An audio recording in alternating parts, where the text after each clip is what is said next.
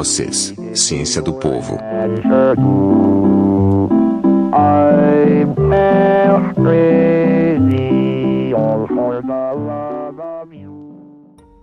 Algoritmos são cálculos matemáticos e sequências lógicas que podem solucionar vários problemas.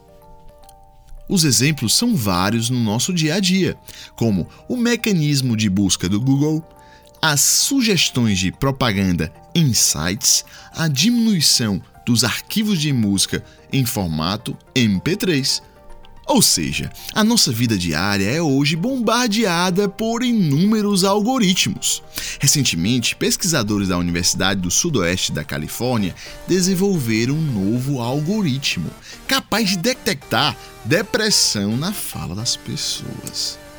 Como seria este procedimento? Por meio de critérios de intensidade, ritmo e cadência da nossa linguagem, este algoritmo pode identificar se estamos ficando deprimidos com o passar do tempo.